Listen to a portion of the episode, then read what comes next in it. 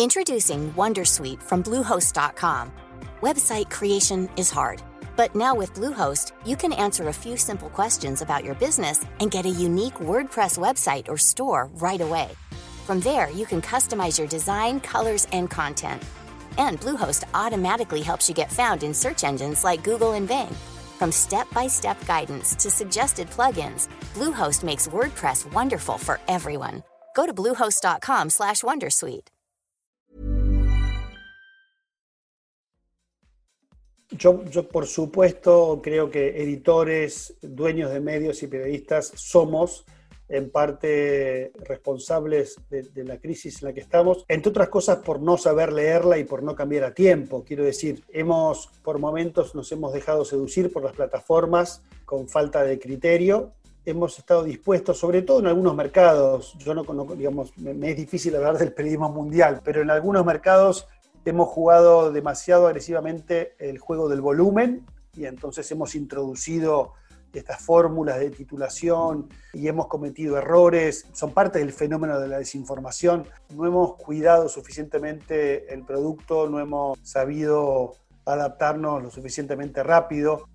Yo creo que en el futuro eh, vamos a encontrar medios de todo tipo, grandes, medianos y pequeños. Lo que también creo es que algunos de los medios tradicionales y grandes se enfrentan a un enorme desafío de, de, reformulación, diría, y de repensar algunos de sus prácticas y estilos, pero por otro lado sí creo que lo, habrá mucho nuevo. Yo me imagino que en los próximos 10 años, si hacemos las cosas bien, los periodistas, los empresarios de medios, deberían aparecer nuevos medios. Medio Redacción, Red Diagonal Acción, País Argentina. Modelo editorial, periodismo humano y de soluciones para desarrollar contenidos que impacten y llamen a la acción de los lectores. Fue creado en el 2018. Para el 2019 ya era la startup digital de noticias número uno en Latinoamérica de acuerdo a One Ifra. Es Chani Guyot, fundador y director de Redacción, exsecretario general de La Nación y exdirector de innovación del mismo diario, donde estuvo por 21 años un apasionado de la música al que puedes escuchar en Spotify con My Other Me Band. Yo soy Mauricio Cabrera, creador de Juan Fútbol, Petips y Storybaker, este último mi medio de medios, un metamedio como me gusta llamarle. Desde 2017 con Storybaker me dedico a crear, contar y analizar grandes historias en podcast, newsletters, plataformas sociales y video. Y este es de Coffee Americano, episodio 1, temporada 1. Chani Guyot, CEO, redacción. Comenzamos.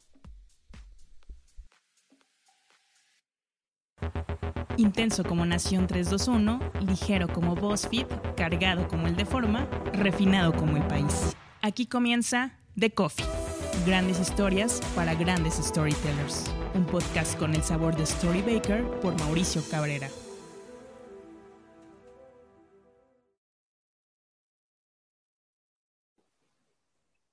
De Coffee Americano con Chani Guyot, quien es fundador y también director de redacción. Chani, gracias por estar en el primer episodio, de hecho, de, Coffee Americano, en un contexto en el que pues a redacción le tocó ser de esas instituciones que tuvieron que celebrar un cumpleaños a distancia por el coronavirus. ¿Cómo está redacción a poquito más de dos años de su creación? Exactamente. Bueno, primero muchas gracias Mauricio por la invitación, por el interés eh, de conversar acerca de redacción. Y la verdad es que eh, afortunadamente estamos muy bien, quiero decir, el equipo está muy bien y también nuestro periodismo y, y, el crecimiento. Como todo medio más o menos reciente, dos años, no es que acabamos de nacer, pero, pero nuestra trayectoria es corta. Eh, tú sabes que en este tipo de proyectos la velocidad de crecimiento es importante, eh, y diría que, la pandemia nos encontró, yo diría, preparados para eh, hacer un periodismo que en este contexto adquirió más relevancia. Eh, en ese sentido, hemos desarrollado muchísimas piezas en torno al COVID-19, desde el enfoque de periodismo de soluciones, desde haciendo un periodismo de servicio, un periodismo útil, y la verdad es que eso se tradujo en, en un importante crecimiento de audiencia y sobre todo sosteniendo eh, algo que nosotros valoramos mucho y trabajamos mucho, que es el, un vínculo cercano con esa audiencia. ¿no? Tú estuviste muchísimos años en La Nación, un esquema, digamos, de medio de comunicación más tradicional. Para ti, el futuro cercano pasa por estos medios más de construcción de comunidad, más de la confianza del usuario que de la publicidad, que de hecho tú en uno de tus, digamos, en una de tus máximas mencionas que la publicidad está muerta, va el futuro del periodismo, cuando menos en estos años, hacia la construcción de comunidades y de gente consciente de la importancia del periodismo? Yo creo que en el futuro eh, vamos a encontrar medios de todo tipo, grandes, medianos y pequeños. Lo que también creo es que algunos de los medios tradicionales y grandes se enfrentan a un enorme desafío de, reformulación, diría, y de repensar algunas de sus prácticas y estilos, pero por otro lado sí creo que habrá mucho nuevo. Yo me imagino que en los próximos 10 años, si hacemos las cosas bien, los periodistas, los empresarios de medios, deberían aparecer nuevos medios.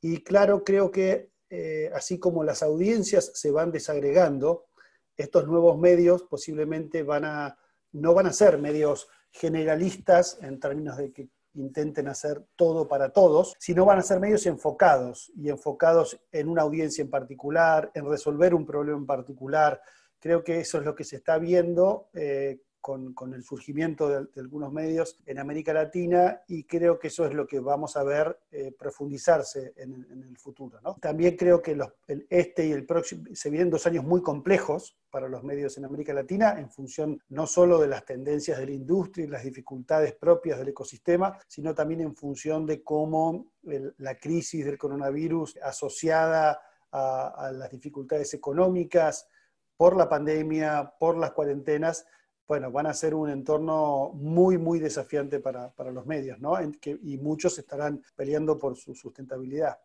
Acabo de publicar un texto que atiende una tendencia. Por ejemplo, en Estados Unidos se empieza a ver que hasta las celebridades empiezan a cobrar por pequeños videos que tú puedes contratar para mandarle a tu hija, a tus amigos o lo que sea. Cada vez hay más periodistas que dicen, yo me salgo de BuzzFeed, me salgo incluso del New York Times para crear ya ni siquiera mi propio medio, sino mi propia plataforma o mis puntos de contacto con mi audiencia. Y yo también ahí lo que cuestiono es, pues si los youtubers nunca necesitaron en realidad del medio, si cada vez vemos a más creadores de contenido independientes, empezaremos a ver un boom de estas plataformas que en realidad están cobijadas más por el deseo, por el compromiso, por el trabajo que se pueda generar a partir de un periodista y evidentemente de ahí ir creciendo de a poco. Es decir, se acabaron estos medios que son más que nada respaldados por, por ejemplo, fondos de inversión que esperan grandes retornos.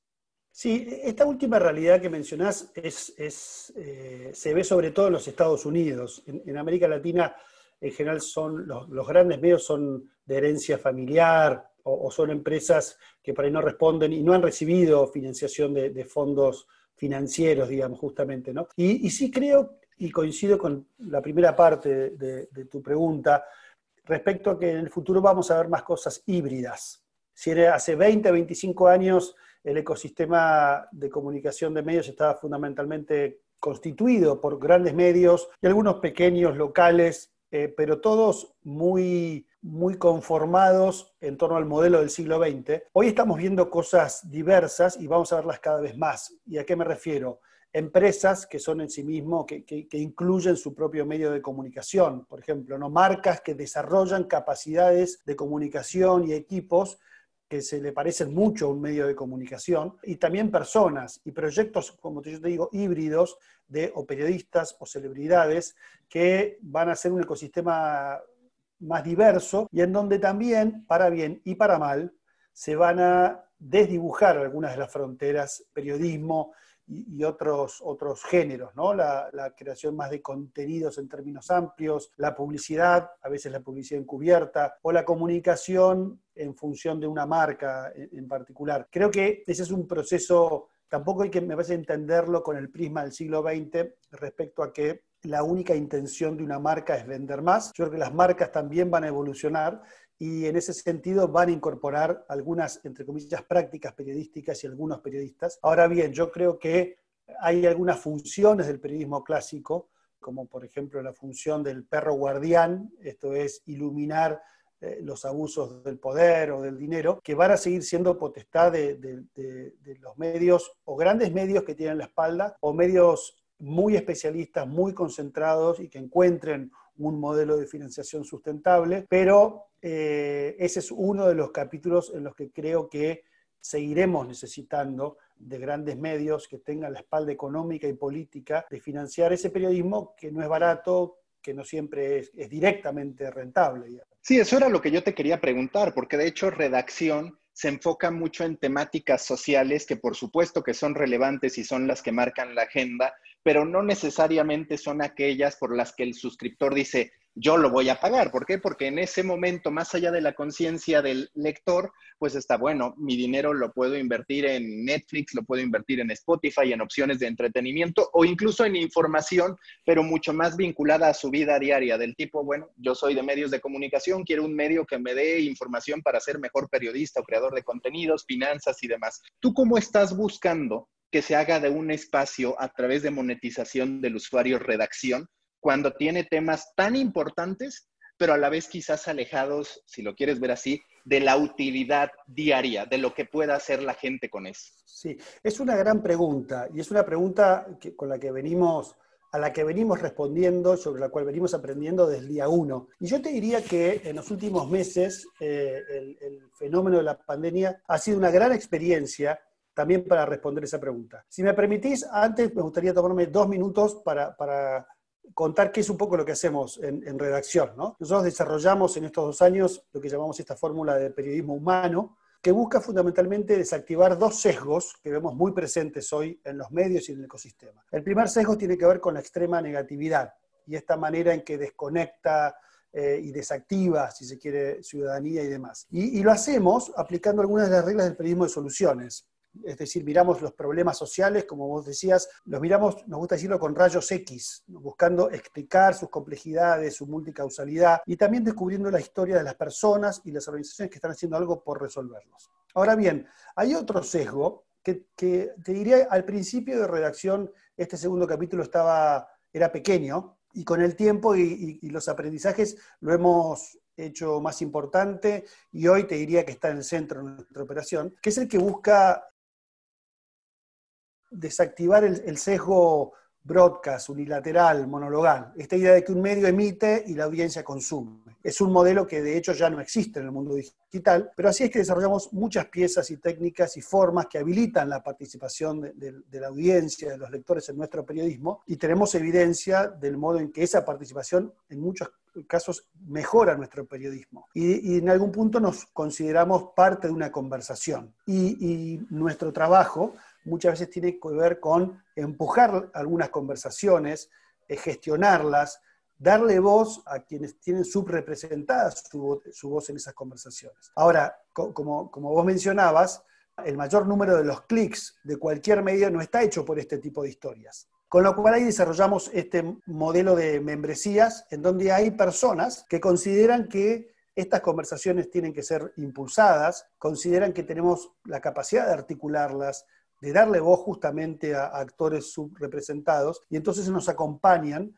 este, y adhieren a nuestra causa. Te diría que consideran que un medio como redacción vale la pena que exista y por ese motivo nos apoyan. Nosotros también tenemos otra fuente de ingresos que son sponsors de nuestras newsletters. Ese es en un modelo un poco más, más tradicional, si se quiere. Pero cuando yo te mencionaba los aprendizajes respecto al coronavirus, me refería a lo siguiente. El tema salud en general y el coronavirus en particular tiene una, particularidad muy única, y es que conecta, por un lado, un evento global, planetario, en el que tres cuartas partes de la población del mundo estamos involucrados, pero al mismo tiempo a todos nosotros nos pone a lidiar con problemas cotidianos muy similares, sobre todo las cuarentenas. Entonces, las personas que están encerradas en su casa por una cuarentena, y esto le ha pasado a la mitad de la población mundial, tienen que lidiar con problemas eh, muy similares, por supuesto, salvando las distancias culturales e inclusive económicas dentro de un propio país, pero el modo en que uno eh, tiene que lidiar con la educación de los hijos,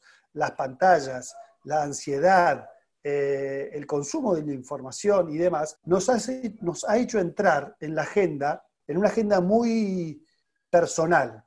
Y ese es un capítulo del periodismo que nosotros empezamos a trabajar muy fuertemente en estos meses y ahí sí encontramos también que eh, conectamos de manera muy directa con una relevancia personal de nuestra audiencia. Y tenemos muchísimos casos súper interesantes de estos últimos meses, en donde te diría que encontramos una diagonal.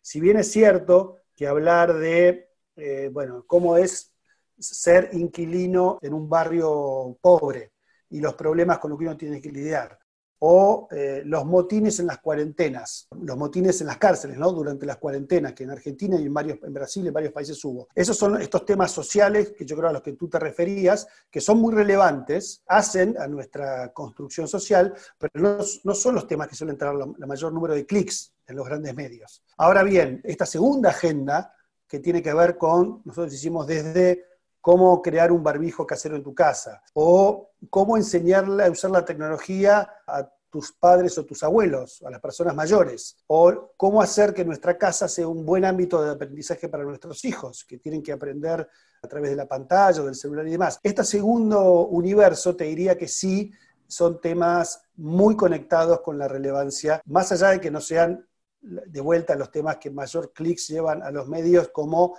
las, celebridades o las actrices y demás. Sí, y que además este tipo de periodismo, las necesidades que hoy tiene la sociedad, me parece, y a ver si coincides, tienen un factor positivo, que es el regreso a los formatos largos prácticamente por necesidad, porque es, investiga esta pandemia, investiga sus efectos, investiga el modo en que puede ser erradicada y demás. Es decir, se están posicionando las cosas para que regrese el buen periodismo independientemente de cómo lo cuentas.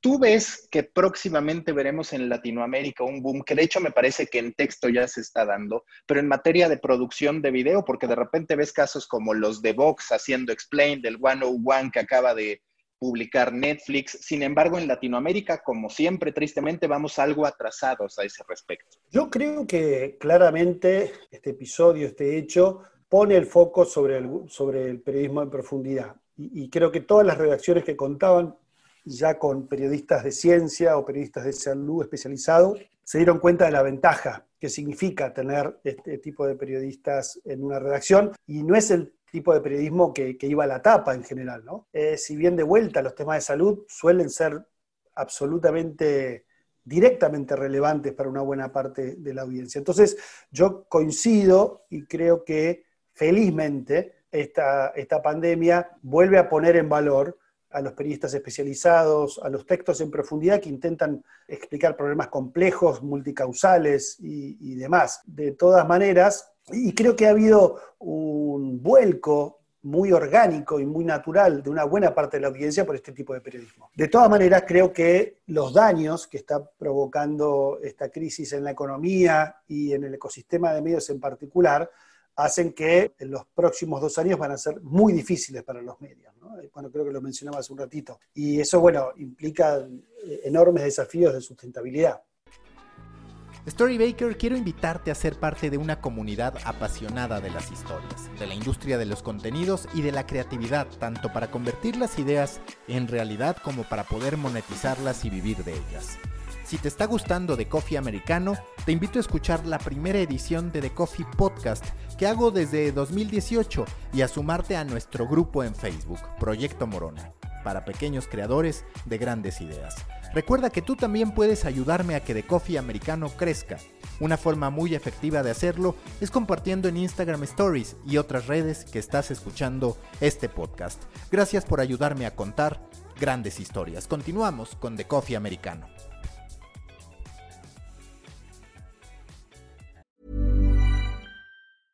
Introducing Wondersuite from Bluehost.com. Website creation is hard, but now with Bluehost, you can answer a few simple questions about your business and get a unique WordPress website or store right away. From there, you can customize your design, colors, and content. And Bluehost automatically helps you get found in search engines like Google and Bing. From step-by-step guidance to suggested plugins, Bluehost makes WordPress wonderful for everyone. Go to bluehost.com/wondersuite.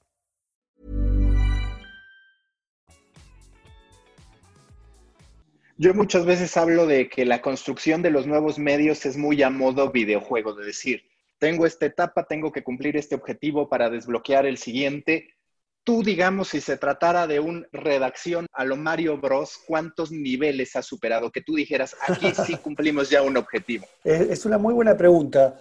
La verdad es que redacción desde el día uno o menos uno, se planteó buscar crear este valor eh, con otras herramientas que no fuesen solo el clic, digamos, ¿no? Por supuesto, nos importa el, tamaño de nuestra audiencia porque es uno de los indicadores del impacto de nuestro periodismo, pero, pero realmente trabajamos muchísimos otros vectores. Eh, y así es como desde el día que nos fundamos, cada seis meses atravesamos un periodo en el que medimos lo que hacemos y, tratamos de evaluar con criterio muy objetivo el resultado de nuestro trabajo. Eso, eso significa que estamos ahora trabajando en la versión 4 de redacción.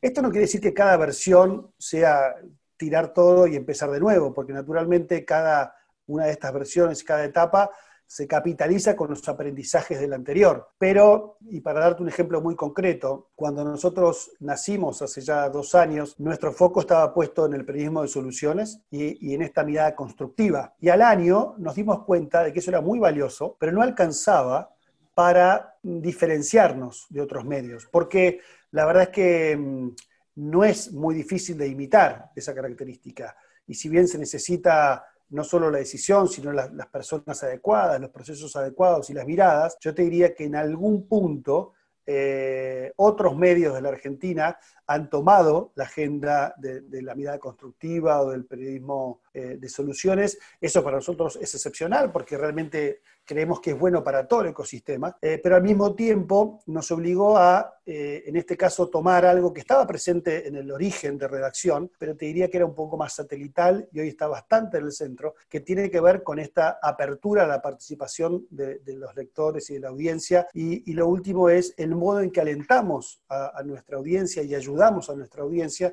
a tener un impacto positivo en la realidad dentro de un proyecto que claramente tiene un sentido de propósito muy marcado. Ahora, eh, crear un nuevo medio es diseñar un experimento y aprender. Y uno aprende a veces de lo que hace bien, pero siempre de lo que sale mal. Con lo cual te diría que ha sido un camino de aprendizaje y todavía tenemos mucho que aprender. Pero siendo un poquito más específico a, tu pregunta, te diría que hoy sí encontramos los engranajes que todavía tenemos que recorrer ese camino eh, pero los engranajes de la sustentabilidad de este proyecto, fundamentalmente. Cuando tú evalúas los tiempos, cuando tú evalúas el modo de trabajo, la inmediatez ha perdido fuerza en los medios de comunicación. Queda claro que, por ejemplo, redacción, pues no trabaja tanto bajo la inmediatez, sino más a lo medio impreso, por decirlo de alguna manera. Y te diría posiblemente más revista que periódico por el tema de periodicidad. ¿Te parece que la inmediatez se está quedando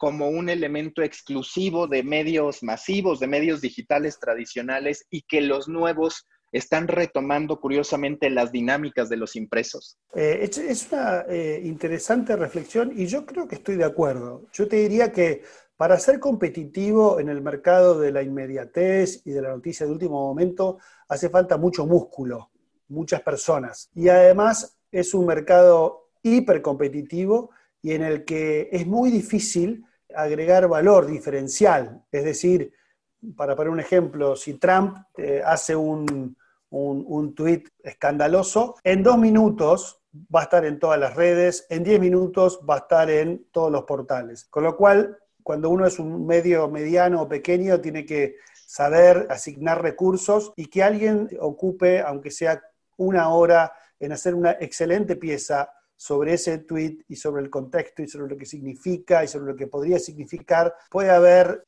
350 títulos ya puestos en el mercado, de, como yo digo, de, la atención, y es muy difícil competir ahí. Entonces sí creo que los medios que no podemos publicar 50 títulos por día, porque ese es un, un, estándar aproximado para ser competitivo en el mercado del último momento. Creo que tenemos que elegir nuestras batallas, nuestros temas y demás. De todas maneras, creo que, y, esto es, para nosotros también es un aprendizaje del coronavirus, uno tiene que ser inteligente para interactuar de alguna manera con esa agenda la agenda del último momento, pero viendo qué valor agregado puede, puede sumarle, ¿no? En, algunos casos, bueno, Vox lo hace muy bien con su primo explicativo, o Axios también con su modelo de resumen inteligente. Naturalmente hoy la mayor parte de la audiencia sigue eh, digamos, tiene como uno de sus principales objetivos la información de último momento, con lo cual sigue, sigue habiendo ahí un, mercado gigante de, personas que, buscan y necesitan eso. ¿Ustedes cómo deciden la presentación de las historias? Porque digamos, si algo ha cambiado es que tú al momento de estar haciendo una investigación, pues tienes que interpretar qué de ese gran texto o de la gran investigación, por no ponerle texto igual a investigación, viaja a Instagram, viaja a material gráfico, viaja en video y se queda finalmente en texto. ¿Ustedes cómo hacen esa bajada, digamos, en que la investigación, la sustancia se convierte en presentación en distintos platillos?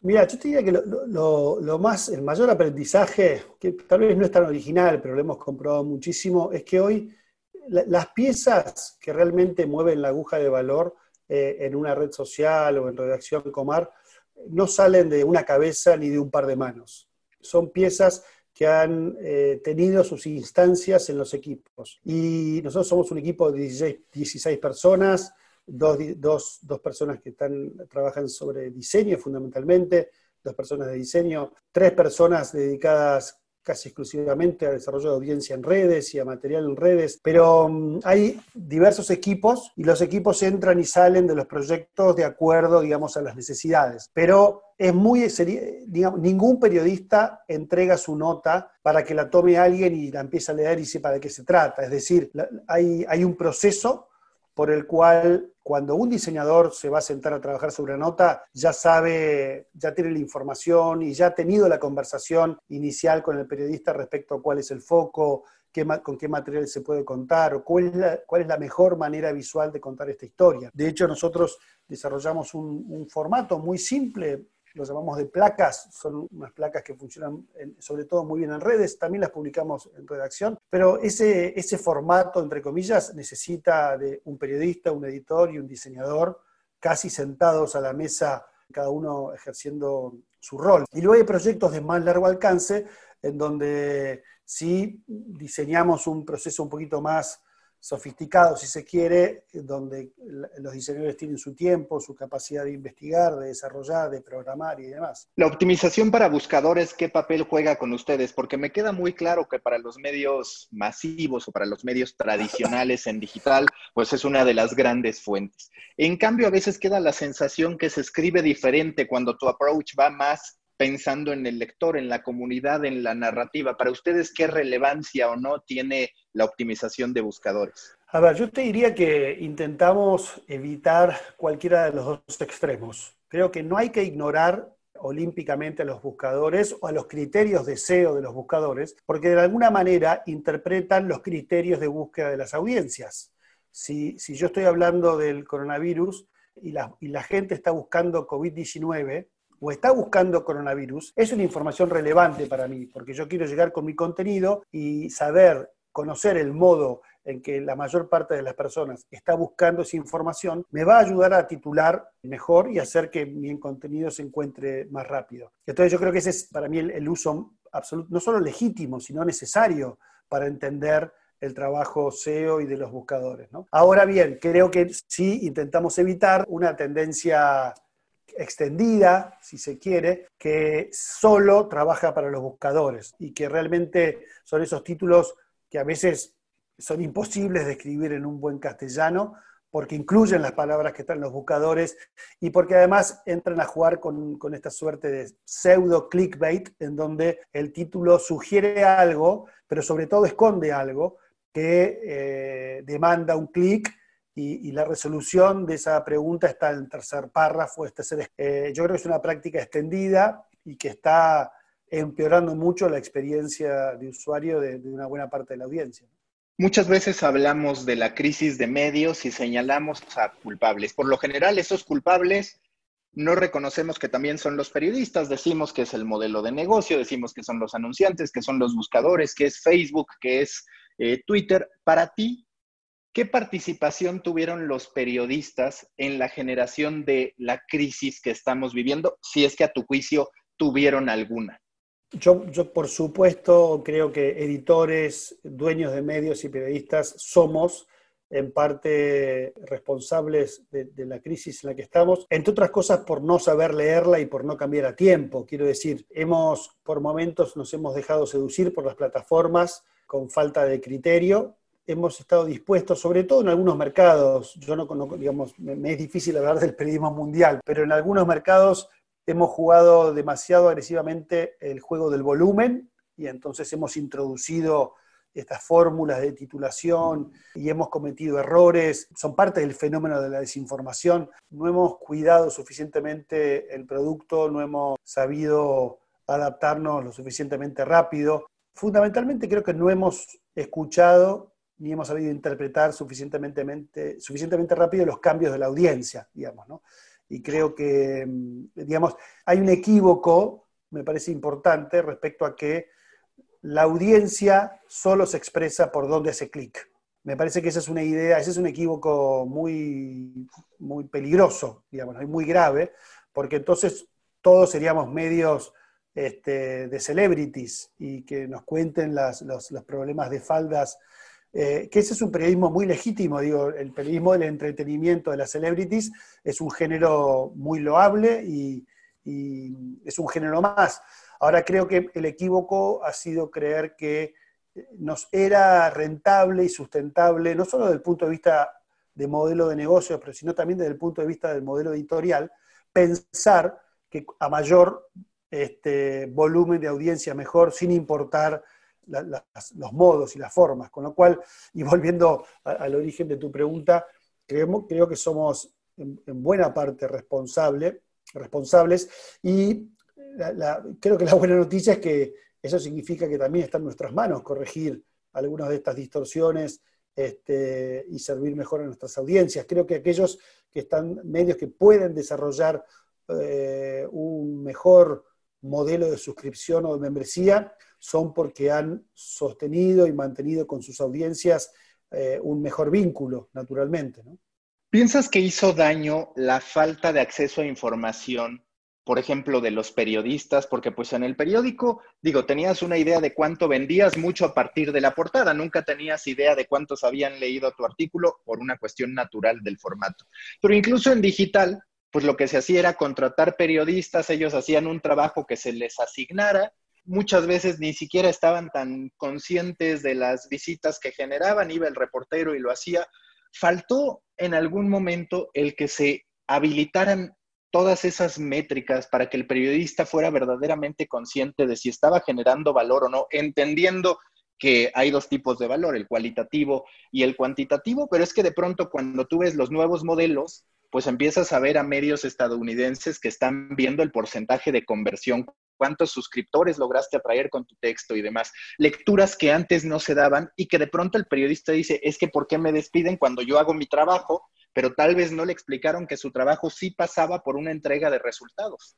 Sí, de, vuelta yo creo que es equivocado medir eh, a un periodista solo por el, número de, el volumen de audiencia que puede traer un medio. Porque diciendo esto, creo que los, periodistas tenemos que ser conscientes y tenemos que tener la data. Ahora bien, me parece que en lugar de poner una redacción a competir entre sí, como si todo esto fuese como un, gran este, campeonato de, fútbol o de básquet y gana el que hace más goles o el, que genera mejores, mejores niveles de audiencia. Yo creo que en realidad hay que diseñar una redacción en la que cada persona, y depende muchas veces de los tópicos en los que está, juega como si fuese el golf, que uno juega contra la cancha y contra sí mismo. ¿Y a qué me refiero? Sería absurdo pedirle la misma cantidad de audiencia a eh, una persona que escribe sobre música clásica y hace los mejores, este, sobre arte, y hace los mejores reportajes y, las mejores críticas. Y yo creo que los grandes medios cumplen una función. Eh, eh, a través de ese periodista, que el periodista que trabaja en la política de último momento, que el periodista que trabaja cubriendo los programas de televisión. naturalmente hay allí como distintas canchas, distintas... Ahora, eh, sí me parece que cada periodista tiene que entender eh, y tiene que conectarse con el sentido de relevancia de su audiencia para llegar a, la mayor cantidad de gente posible con sus temas, con sus herramientas, este, con su, digo, como yo digo, con, su cancha, en, en su cancha, ¿no?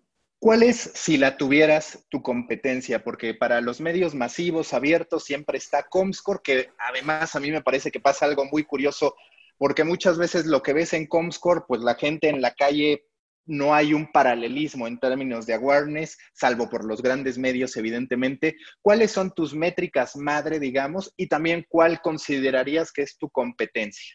Es una pregunta bastante difícil para nosotros y, yo siempre encuentro la manera de eludir la respuesta.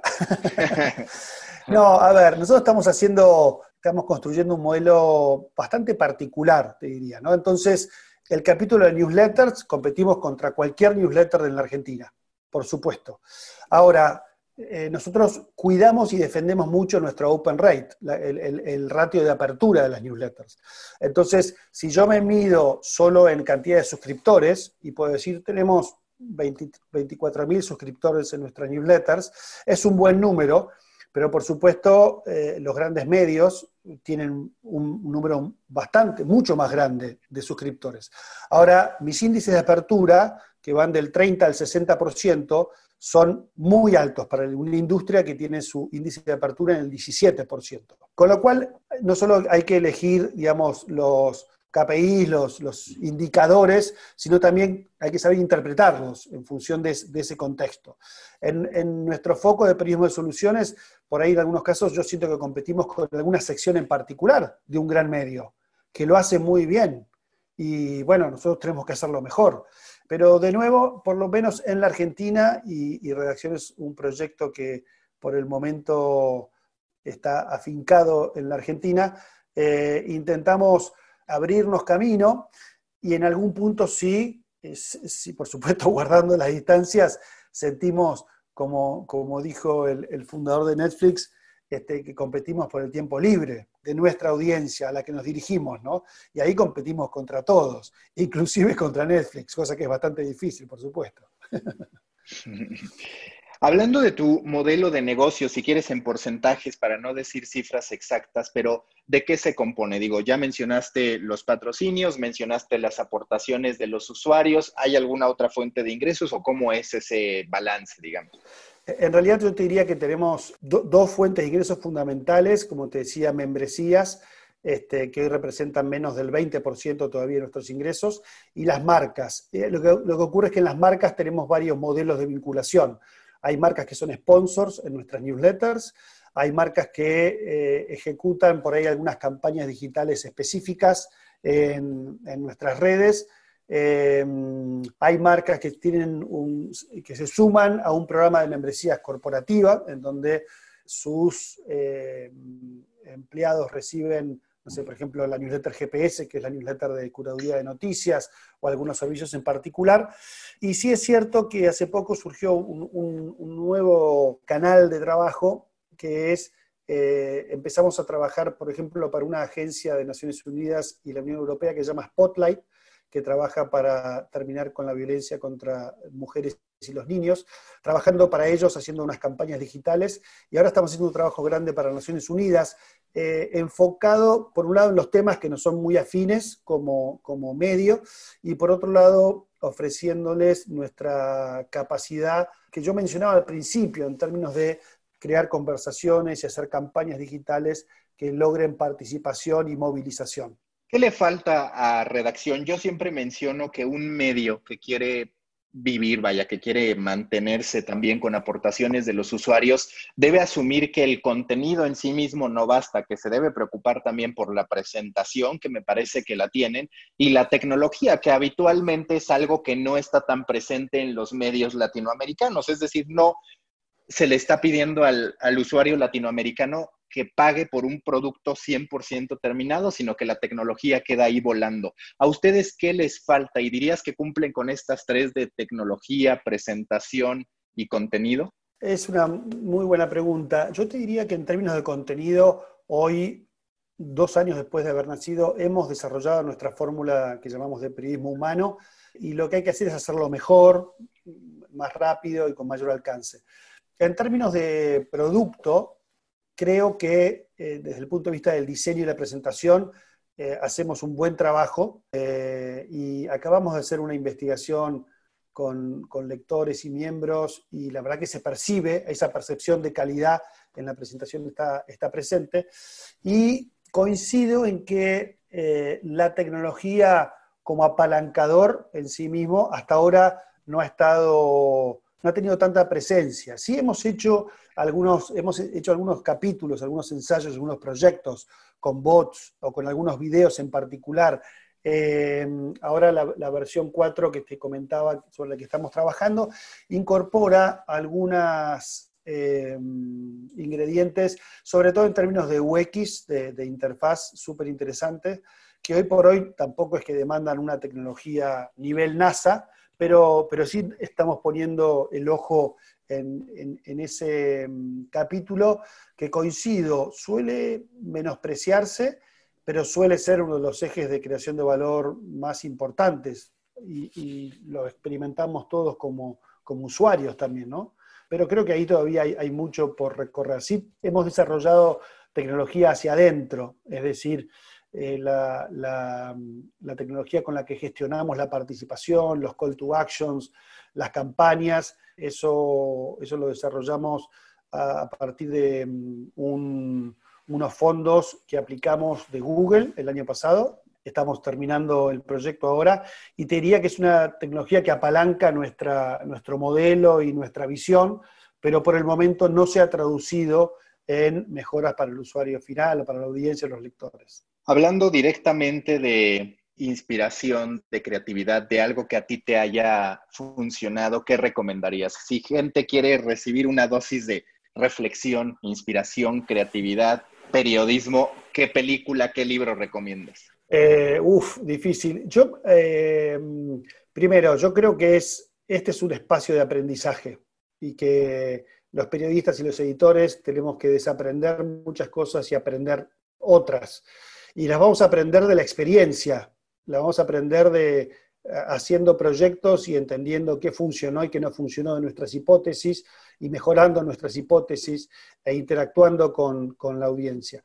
En ese sentido, yo creo que uno de los libros que, más me impactó y que más aplicamos eh, es, un libro que se llama The Lean Startup, no recuerdo cuál es su, su nombre en español, que en realidad plantea un modelo este, de trabajo para, un proyecto nuevo que fundamentalmente se basa en este principio, ¿no? Uno al, crear un producto nuevo lo que hace es diseñar un, experimento que tiene que validar o no determinadas hipótesis y a partir de eso empezar a, crecer. Y esto que puede parecer abstracto y, científico es muy simple, pero es, por ejemplo, salir con una newsletter y tener bastante claridad de cuál es tu intención, qué es lo que querés, qué es lo que, querés que, experimente el lector de esa newsletter, y después medirlo, y medirlo preguntándole al lector, y medirlo dónde no hace clic, medirlo con el open rate, con la recurrencia, bueno, de todas las maneras en que hoy se puede medir una newsletter. Pero creo que eh, en proyectos de este tipo, por eso es, tanto más importante el equipo que las ideas, porque mm, un equipo que sepa aprender y, levantarse es, fundamental. Las ideas, de hecho, pueden funcionar hoy, pero pueden dejar de funcionar dentro de seis meses, con lo cual esto también es una actitud, no es solo algo para poner en juego en el momento en que un medio nace. Eh, ahora un equipo con, con capacidad de aprender, con resiliencia, con capacidad para entender a la audiencia, tiene lo, más valioso y lo que más se necesita para encarar proyectos de este tipo. Hace rato hablabas de errores, de aprender, desaprender, de experimentar. ¿De qué estabas convencido que al final no resultó como esperabas? Que tú decías, es que esto va a ser una buena idea, va a ser un buen experimento y no funcionó. A ver, yo aprendí a desconfiar de mi estómago, fundamentalmente, te diría. Yo los últimos cuatro años había sido director de, La Nación y en ese lugar y con esos, con esos recursos, en términos de esas personas talentosas, editores y demás, las decisiones se tomaban, como en toda organización seria, este, con, data y con conversaciones y demás, pero yo había visto que algunas de, mis intuiciones funcionaban y eran muy válidas, y algunas que no, que, no funcionaban y fracasaban. En una gran organización, si son pequeños errores, digamos, mucho no, este, digamos, las cosas, este, uno tiene ese margen. Ahora, eh, en un proyecto de este tipo, eh, uno tiene que tener muy claro si, la cosa funcionó o no funcionó. Y si no funcionó, ¿por qué no funcionó? ¿Y qué tengo que hacer la próxima vez para que funcione? Con lo cual diría que aprendí a desconfiar de mi estómago y a poner mucha más atención en el equipo y en el feedback de, los lectores y en la audiencia. Y lo otro que aprendí es que los periodistas eh, solemos enfocarnos en el contenido y tenemos mucho para aprender en términos de lo que es la distribución o el marketing de buena calidad y preocuparnos sobre todo cuando es un medio, cómo la gente percibe, cómo decodifica los mensajes y qué es lo que pasa en su cabeza y en su experiencia cuando consume ese periodismo. ¿En qué tendencias crees ya para ir finalizando? Se habla de newsletters, que ya lo tienes, vaya, eso, en eso ya estás. El boom del audio, tanto en podcast como en smart speakers, los documentales. ¿Tú cuáles de esas tendencias crees y en cuáles ves incursionando a redacción próximamente? Eh, es una pregunta difícil. yo creo que todavía está casi todo por inventar en, la manera en que contamos historias en la pantalla del celular. Me parece que, y, no, estoy pensando en la ultra tecnología, aunque pueden haber cosas, ¿no? Pero cuando uno mira la fórmula de Axios de brevedad inteligente, es texto, es texto, pero es un texto pensado y diseñado en términos amplios para la pantalla de un celular. Entonces creo que mm, todavía hay mucho para, explorar ahí, inclusive eh, en términos de historias interactivas o que habiliten la participación y la elección con bots conversacionales. Bueno, creo que, vamos a ver, este, hasta ahora no ha habido grandes resultados allí, no parecería haber grandes oportunidades, pero eh, me parece que es una cuestión de, desarrollo de tecnología y de aprendizaje también de quienes lo hacemos. La última pregunta, que será la de siempre en The Coffee Americano. Si tú fueras un tipo de café, a partir de tu personalidad, de lo que quieres proyectar, del sabor que quieres dejar, ¿qué café serías? Uf, es una pregunta difícil, pues no soy un experto en café. Eh, a, mí me gusta el café a mí me gusta el café solo y oscuro y fuerte. Este, ese es el café que tomo yo. Este, no sé si me expresa, este, pero te diría, me sale la palabra neto, café. Eh, y, la verdad es que suelo estar con mi taza conversando, soy muy cafetero, como decimos aquí. Creo, creo que hay algo que tiene que ver con, la consistencia que intentamos que se exprese en nuestro periodismo, en el proyecto de redacción, este, y con la integridad también, ¿no? Eh, me parece que es algo que necesario en el mundo de hoy y, y, ojalá que nosotros podamos hacer nuestro aporte en ese sentido. Chani, muchísimas gracias. Mauricio, muchísimas gracias a ti. Muy interesante todo. Busca la próxima semana un nuevo episodio cargado de emprendimiento, endulzado con grandes historias y narrado por grandes storytellers.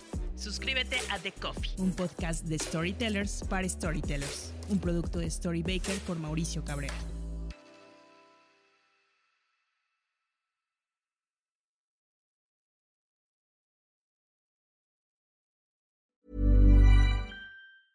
¿Te preocupas por tu familia? Entonces, ¿por qué darles solo huevos ordinarios cuando pueden disfrutar de lo mejor? Eggland's Best, los únicos huevos con ese delicioso sabor fresco de granja, además de la mejor nutrición, como 6 veces más vitamina D, 10 veces más vitamina E y 25% menos de grasa saturada que los huevos regulares, además de muchos otros nutrientes importantes. Así que, dales los mejores huevos. Eggland's Best, mejor sabor, mejor nutrición, mejores huevos.